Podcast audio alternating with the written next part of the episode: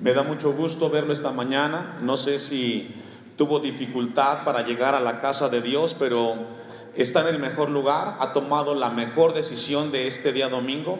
El mejor tiempo del día es aquel que dedicamos para que nuestro Dios nos hable y nos ministre. El salmista lo expresaba y decía que es mejor un día en su casa que mil fuera de ellos.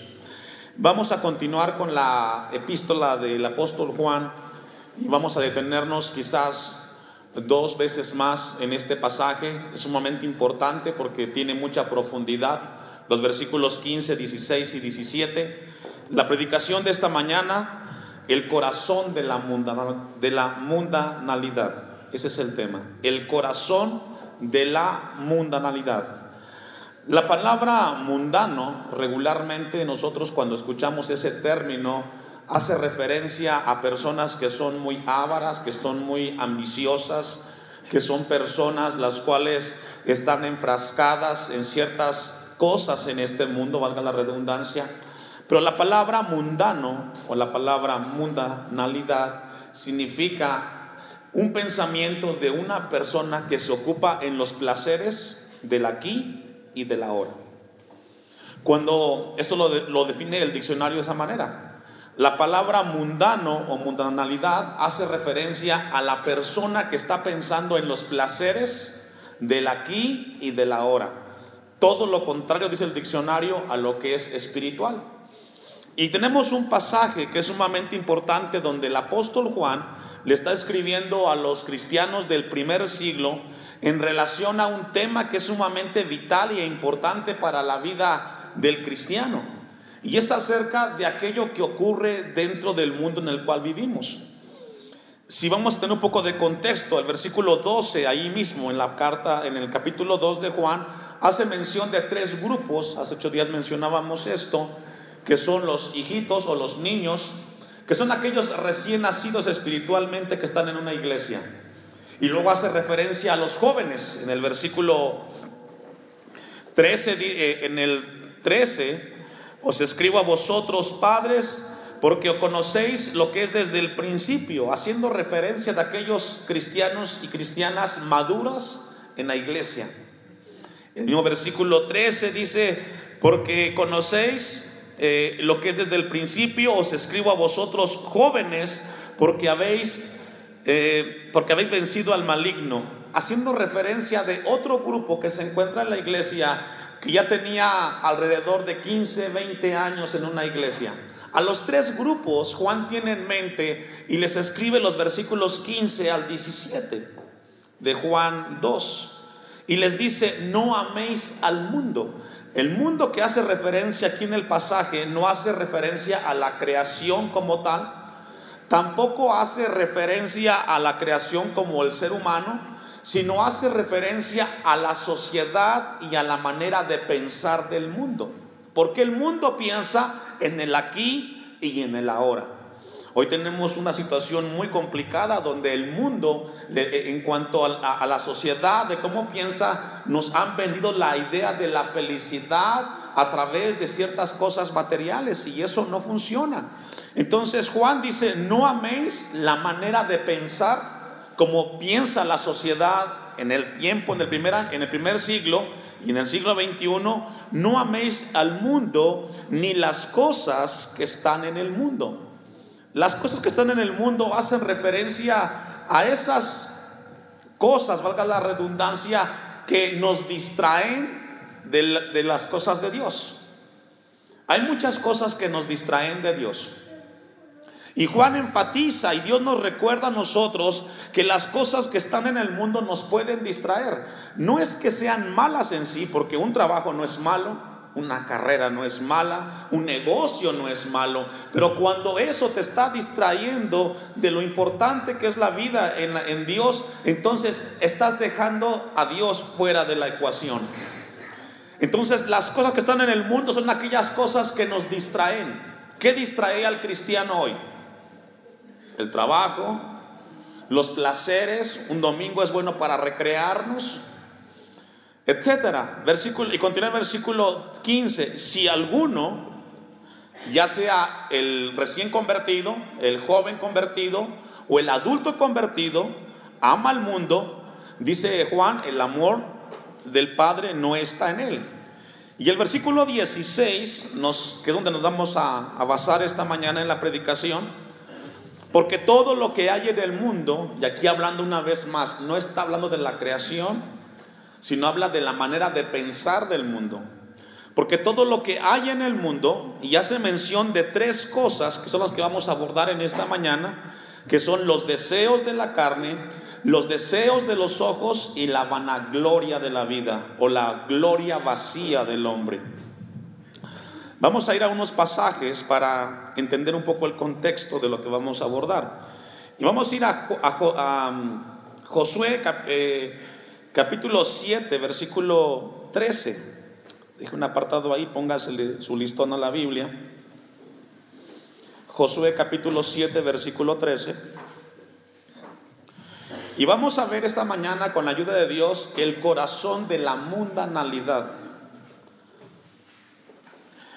Desde que el hombre pecó en el Edén, hay un caos a partir de ese momento y ese, ese caos ha llegado a la tierra y el hombre tiene, no tiene la posibilidad alguna de poderse sobreponer aquello que le toca vivir en esta tierra. El pecado, hermanos, en sí es, es el centro de la mundanalidad, por decirlo así. Porque el pecado, desde que nace un bebé, ese bebé va inclinado siempre hacia, hacia hacer el mal. Yo siempre he dicho esto a la iglesia. ¿Se ha preguntado usted por qué no existen escuelas para robar? ¿Por qué no existen universidades para mentir? ¿Se ha preguntado por qué no existen diplomados para ser adúlteros? ¿Se ha preguntado usted por qué no existe esto? La razón es porque al hombre no tienes que enseñarle a hacer lo malo. El hombre, desde que viene y desde que nace, nace con una naturaleza en la cual tú no tienes que enseñarle. Él lo va a aprender. A mentir aprenden los hombres, sin que les enseñen. En la semana yo veía una vez más este ejemplo. Estábamos eh, eh, en una reunión y de repente salió un chiquito como de tres años y comenzó a hacer algo, una travesura ahí y cuando sale la mamá, esconde atrás lo que traía en las manos. Y le pregunta a la mamá, ¿qué estás escondiendo? Y el niño, nada. ¿Qué estás escondiendo? Nada. Y la pregunta que venía a mi mente, ¿quién le enseñó al niño a hacer eso? Tiene tres años. No tienes que enseñarle al, al, niño a hacer lo malo, eso lo va a aprender. Mentir, el hombre aprende solo. Y esto nos habla que el problema del hombre no es un problema de conducta, es un problema de naturaleza el cual es resultado del pecado en el hombre. Y encontramos un pasaje en el cual Josué va a la batalla, es el texto que estamos, vamos a leer. Va, van a la batalla y pierden la batalla porque uno de los israelitas habían robado, o habían retenido, mejor dicho, un manto que Dios había prohibido que lo hicieran. Y llega un momento en el cual Dios, Josué va con Dios y le dice, Señor, ¿por qué ha pasado esto? Y Dios le dice, allá anatema en el pueblo. Alguien ha pecado. Alguien ha hecho lo malo. Y hasta que tú no vayas y santifiques al pueblo, tú no podrás sobreponerte a las circunstancias. Versículo 13 levántate, santifica al pueblo y di, santificaos para, mañana, porque Jehová, el Dios de Israel, dice así, anatema hay en medio de ti, Israel no podrás hacer frente a tus enemigos hasta que hayáis quitado el anatema en medio de vosotros. Si continuamos leyendo el capítulo 7, al final encontramos que esto era verdad. Había un pecado en el pueblo que estaba obstruyendo la bendición de Dios hacia el pueblo. Y eso es lo que pasa en el ser humano. Cuando hay algo que está obstruyendo la bendición en tu vida, Dios quiere que revisemos nuestro caminar. Y lo que existe en el hombre sin darnos cuenta es el pecado. Aun cuando venimos a Cristo y somos salvos y Dios nos da la salvación, nuestra misma naturaleza nos lleva siempre a hacer lo malo. La diferencia es de que Dios nos dio ahora algo que se llama dominio propio. ¿Cómo se llama? ¿Qué significa eso? Que Dios le dio la capacidad al cristiano y a la cristiana de sujetar la carne.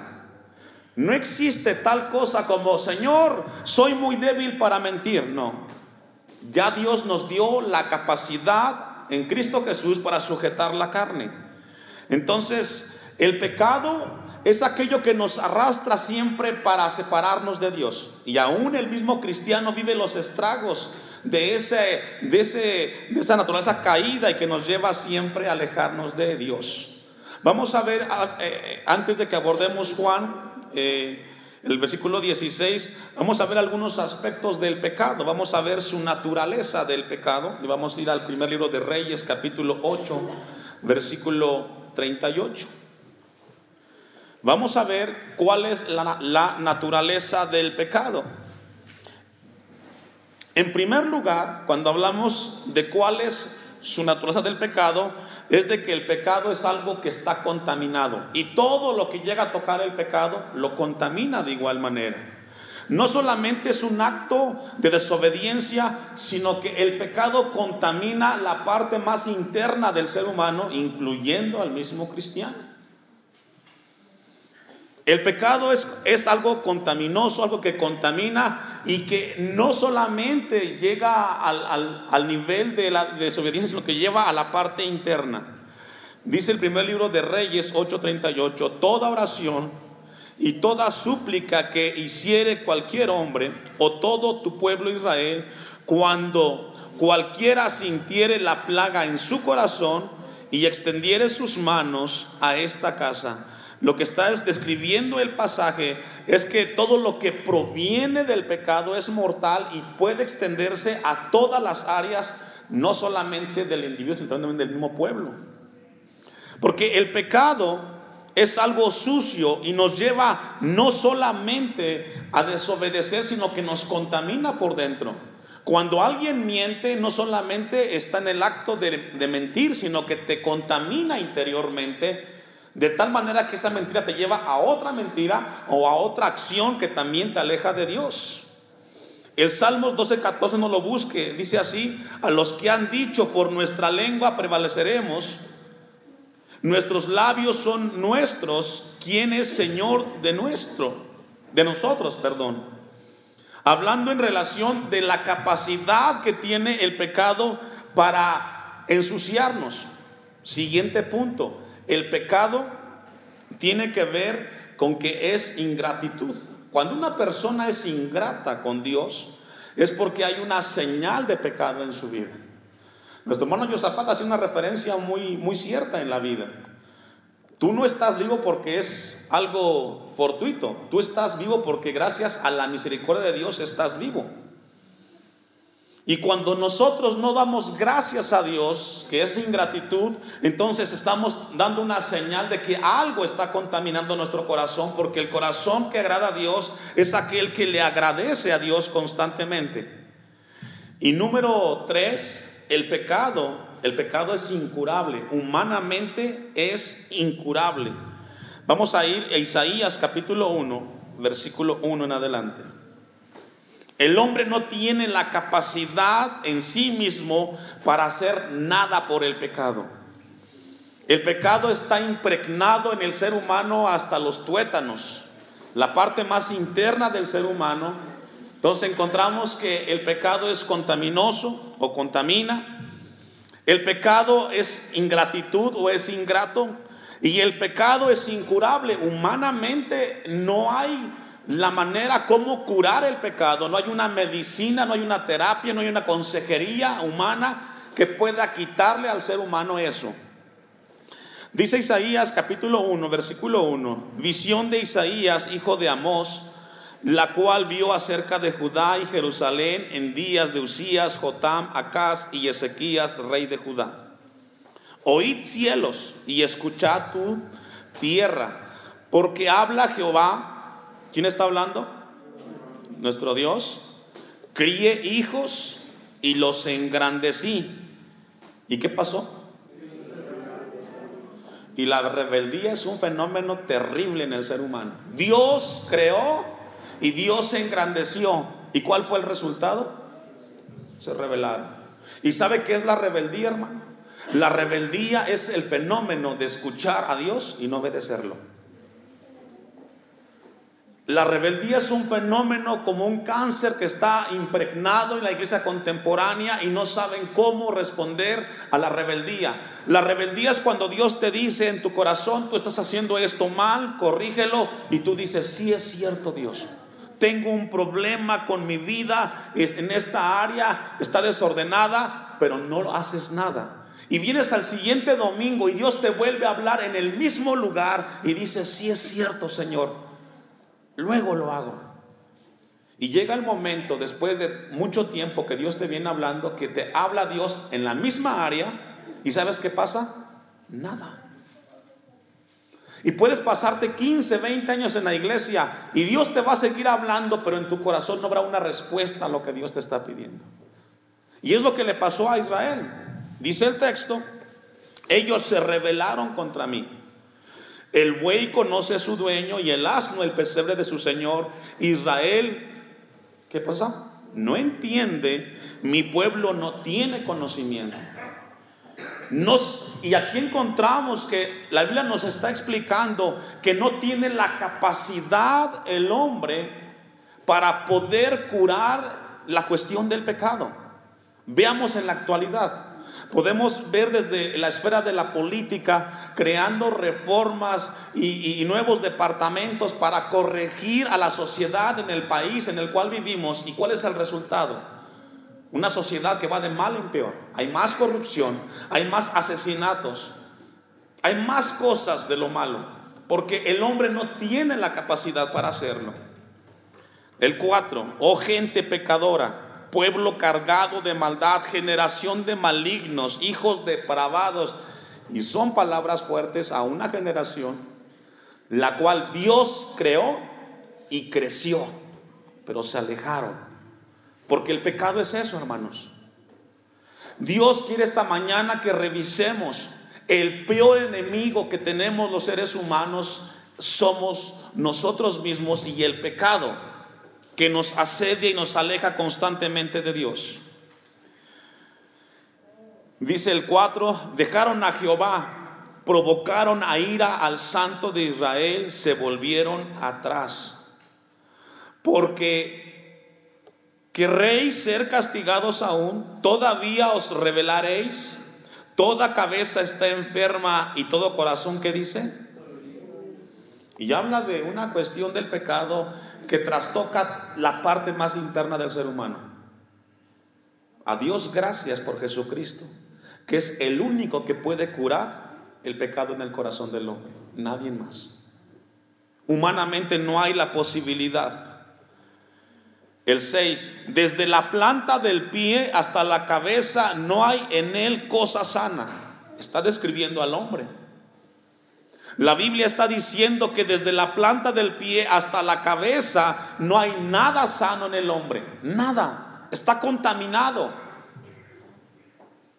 Sino herida, hinchazón y podrida llaga no están curadas, ni vendadas, ni suavizadas, que dice, con aceite. Es decir, el pecado enferma desde la cabeza hasta los pies y es incurable y está describiendo una persona leprosa. El pecado es terrible, hermanos. En Jeremías 13:23 no lo busque, dice, mudará el etíope su piel y el leopardo sus manchas. Así también podréis vosotros hacer bien estando habituados a hacer mal. Jeremías describe, tendrá la capacidad del hombre de hacer lo bueno si constantemente haces lo malo. Por eso Dios esta mañana quiere despertar nuestras conciencias y quiere llevarnos a nosotros de lo profundo que es el pecado y cómo nos lleva constantemente a distraernos de Dios.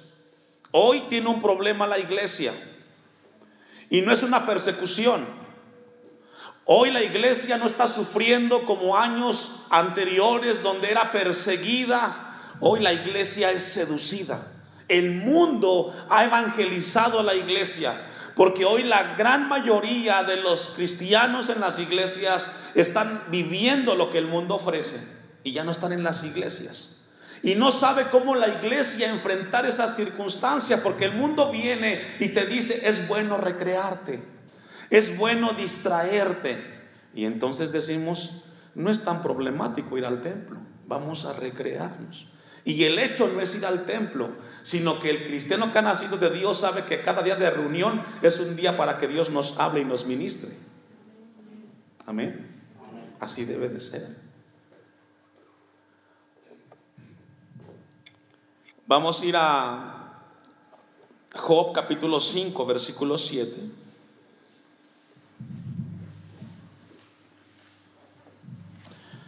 Uno de los puntos en la cuestión del pecado es de que el pecado somete a los hombres a muchas dificultades y adversidades.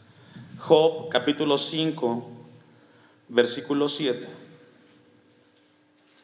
Pero como las chispas se levantan para volar por el aire, ¿me ayuda a leer? Es decir, usted puede estar ahorita aquí sentado tranquilamente sin ningún problema y cruza la puerta y se encontró con que le robaron su carro. Le abrieron su negocio, su esposa le está mintiendo, sus hijos o su hija está embarazada y dice, qué pasó? De la nada salen los, los problemas. ¿Y sabe qué? Eso es resultado del mismo pecado. Estamos tranquilamente en un lugar y de repente salimos, dice Job, pero como las chispas se levantan para volar por el aire, así el hombre nace para la aflicción. Estamos viendo una fogata tranquilamente y de repente sale una chispa de la nada. Así son los problemas del hombre. Y está ahí.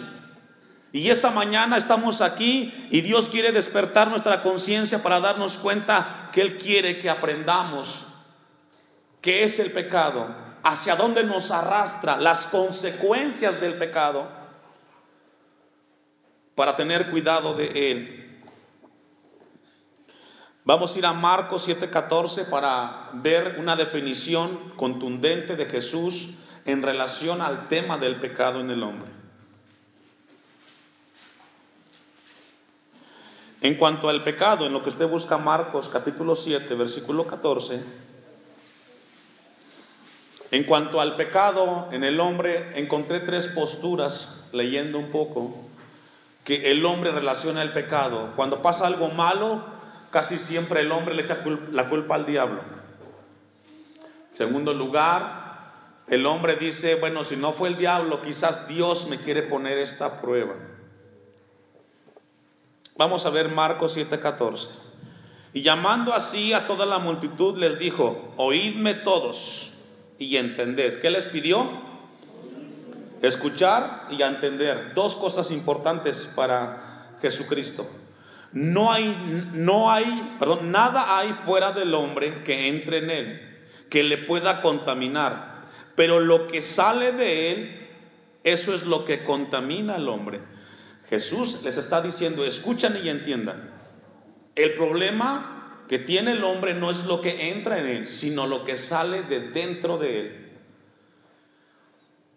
Jesús está enfatizando y les está diciendo a sus discípulos, fíjense cuál es el problema de ustedes. El 16. Si alguno tiene oídos para oír, oiga. Cuando se alejó de la multitud y entró en casa, le preguntaron sus discípulos sobre la parábola. Y les dijo, ¿también vosotros estáis así sin entendimiento? ¿No entendéis que todo lo que de fuera de fuera que entra en el hombre no le puede contaminar porque no entra en su corazón, sino en el vientre y sale a la letrina? Esto decía haciendo limpios todos los alimentos, pero decía que lo de que lo que del hombre sale, esto contamina al hombre y esto nos habla que entonces hay un problema de naturaleza, está dentro del hombre. Y dice el versículo 21, porque de dentro del corazón de los hombres salen, ¿qué salen? Los adulterios, las fornicaciones, los homicidios, los hurtos, las avaricias, las maldades, el engaño, la laxivia, la envidia, la maledicencia y la soberbia, la insensatez. Todas estas maldades de dentro salen. ¿Y qué sucede? Y esto es algo que tenemos que entender. Esto está dentro de nosotros. Y somos llamados a entender esa verdad. Si no entendemos que el problema está dentro, no podremos nosotros entonces salir de ahí. Santiago capítulo 1, versículo 13, no lo busques, se los leo. Cuando alguno, está, cuando alguno es tentado, no diga que es tentado de parte de Dios, porque Dios no puede ser tentado por el mal, ni él tienta a nadie, sino que cada uno es tentado cuando de su propia concupiscencia es atraído y qué dice? Seducido. Es que me ganó la mano hacia la botella, hacia el cigarro, hacia la mujer ajena. Eso es lo que está dentro de ti. Por eso lo haces. Con todo eso, hermanos, vamos a ir ahora sí al pasaje de Juan Primera de Juan 2.16.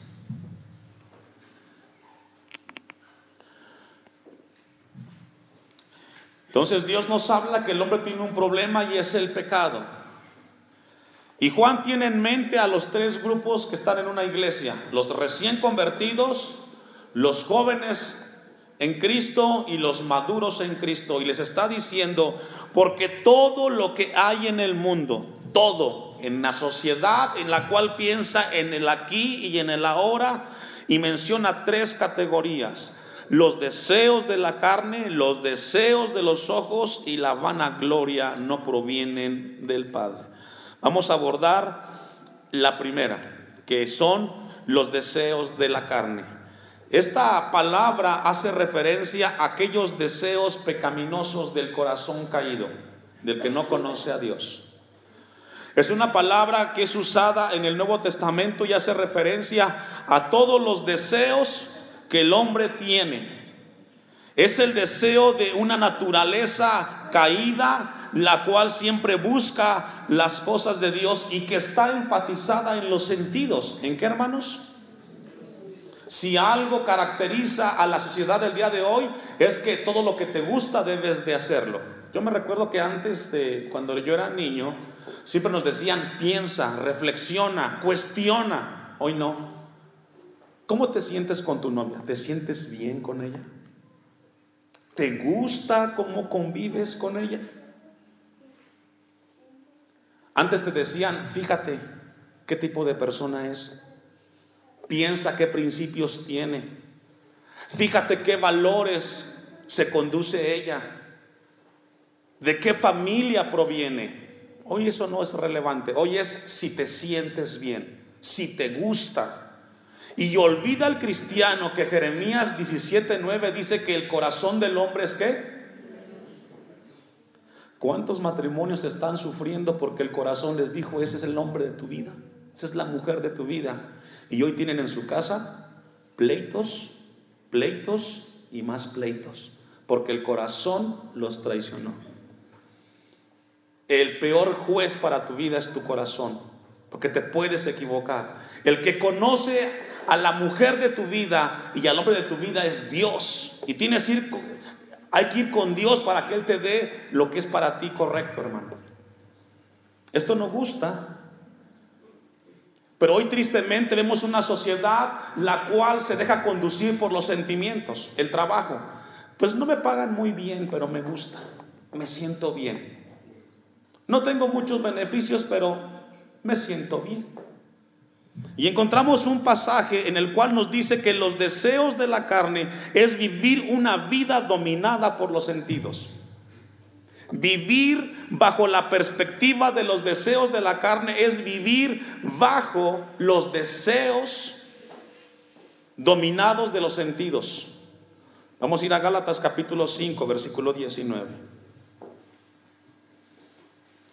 Cuando Juan habla y hace referencia a los deseos de la carne, está haciendo referencia a una vida dominada por los sentidos. Y déjeme decirle, hermanos, que la carne, según la Biblia, es indomable e insaciable. ¿Cómo es la carne, hermanos?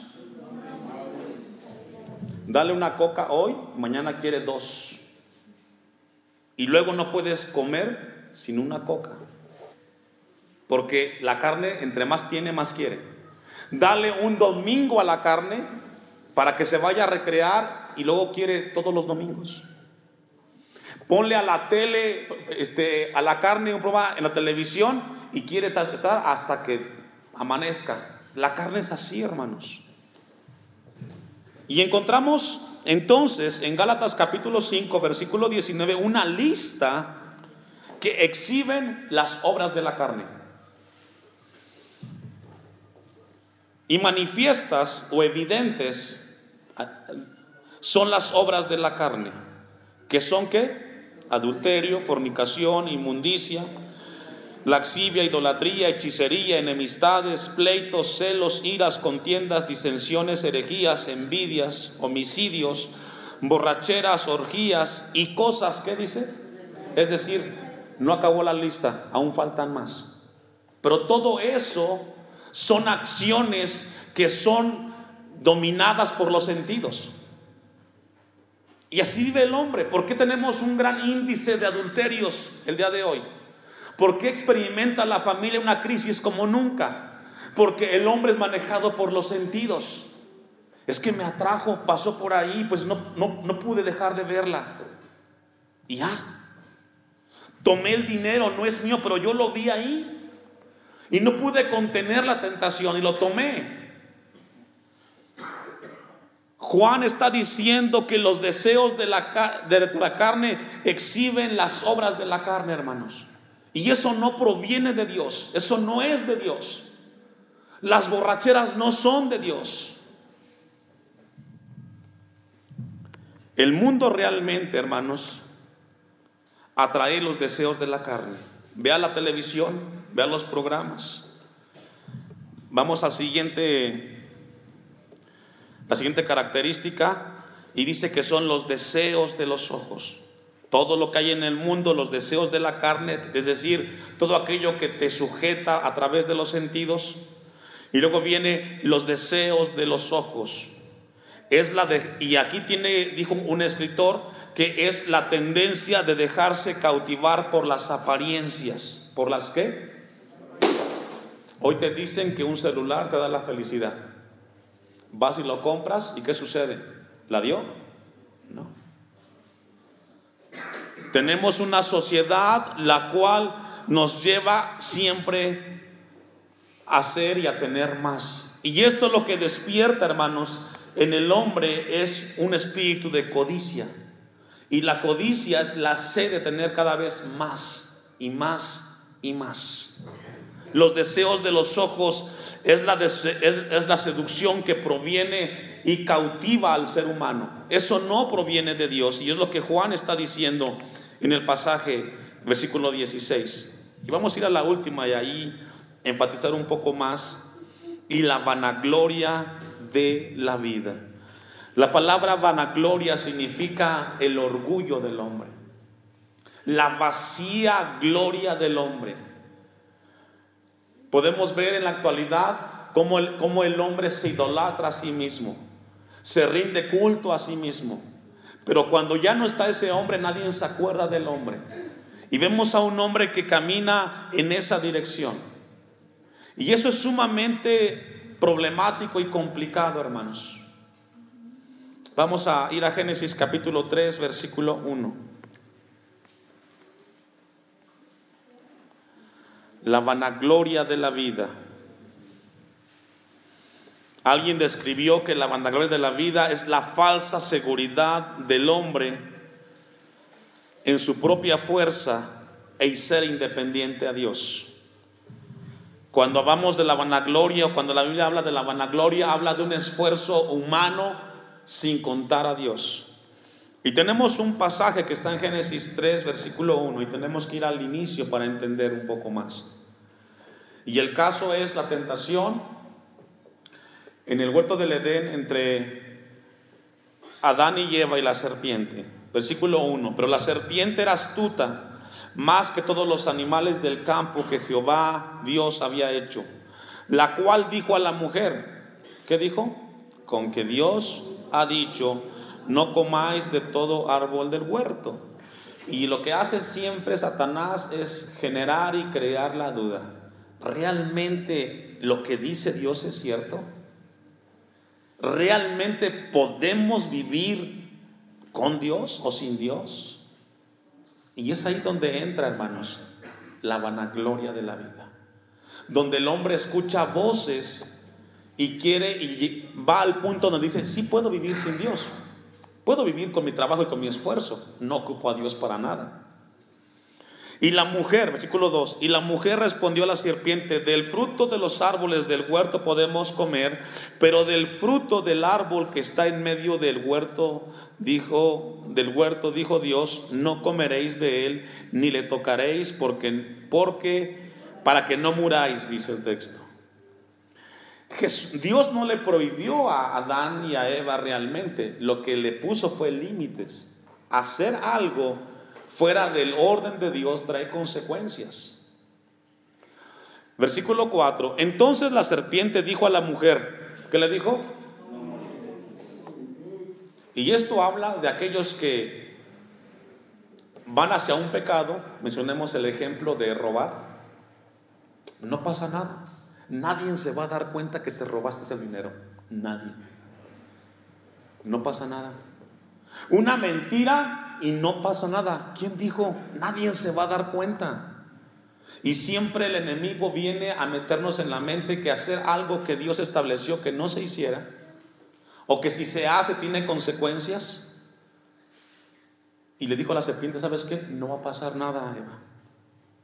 Sino que sabe Dios que el día que comáis de él serán abiertos vuestros ojos y seréis como Dios sabiendo el bien y el mal. Y esta tentación llevó a Eva a colocarla en un lugar donde la serpiente le hizo pensar que podía ser igual que Dios. No pasa nada. Vivir sin ir al culto no pasa nada. Y es ahí donde entra la vanagloria. Una vida sin Dios, donde yo soy el dueño, el que me esfuerzo y el que puedo. Y vio la mujer que el árbol era bueno para comer y que era agradable a los ojos. ¿A los qué? A los ojos. La seducción, la apariencia. Y árbol codiciable para alcanzar, ¿qué dice? La sabiduría. Esto para Eva representó que ella podría manejar su vida sin contemplar el consejo de Dios. Y la pregunta que surge, ¿fue así? La respuesta es que no. Y árbol codiciable para alcanzar la sabiduría, y tomó de su fruto y comió, y dio también a su marido, el cual comió así como ella. Entonces fueron abiertos los ojos de ambos y conocieron que estaban desnudos. Entonces cosieron hojas de higuera y se, y se hicieron, ¿qué dice? Pero eso no fue el objetivo de Eva. Ella quería tener sabiduría. Pero no le produjo eso el desobedecer a Dios. Cuando el hombre entra en el terreno de la vanagloria, iglesia, entra en un terreno en el cual no quiere saber de Dios. Ustedes y yo sabemos de que Dios es importante para nuestras vidas. Sin Dios, la vida no tiene brújula para nosotros. Tanto los deseos de la carne como los deseos de los ojos y la vanagloria de la vida, hermanos, eso no proviene del Dios. Tengamos cuidado, porque esas tres cosas están distrayendo a muchos cristianos. Te estás distrayendo por la apariencia. No es lo que aparenta lo que es bueno, lo que es bueno es Cristo Jesús y tenemos que regresar a Él. Por eso el texto de Juan al final del versículo 16 dice, no provienen del Padre, sino del mundo, de la manera de pensar del mundo. Vamos a concluir en 1 de Juan 2.17 para cerrar. Recuerde que le está hablando a cristianos Juan. Esta palabra es para nosotros. El que no es cristiano, pues no puede entender porque no tiene la luz para entender, pero usted y yo sí. Y esta mañana lo que Dios quiere es que tengamos cuidado. No te dejes distraer por el mundo. El mundo va a pasar. Dice el 17, y el mundo pasa. La manera de pensar en el aquí y en el ahora, eso va a pasar. Y sus deseos, ¿qué más hermanos? Sus deseos. Eso va a pasar. Lo importante en tu vida debe de ser Jesucristo. Eso es para hoy, para mañana y para siempre. Y sus deseos, pero el que hace la voluntad de Dios, ¿qué sucede hermanos? ¿Qué significa? El que hace la voluntad de Dios está pensando en el hoy, en el mañana y en el futuro. No te dejes distraer por lo que hoy el mundo te vende. Somos peregrinos y extranjeros. Es efímero lo que tienes en tus manos. Si quieres realmente darle a tus hijos algo que tenga peso en la vida, se llama Jesucristo. Lee la Biblia, congrégate, busca a Dios de verdad. No te dejes seducir por lo que el mundo te vende, eso es pasajero. Ancla tu familia en cosas que son eternas y la voluntad de Dios permanece para siempre. Hoy Dios hace un llamado a todos nosotros a permanecer en las cosas de Dios. Quizás no vemos el fruto que deseamos, pero Dios tiene control de nuestras vidas. Si algo tenemos que puede sustentar nuestras vidas, se llama Jesucristo. Vamos a ponernos de pie, hermanos.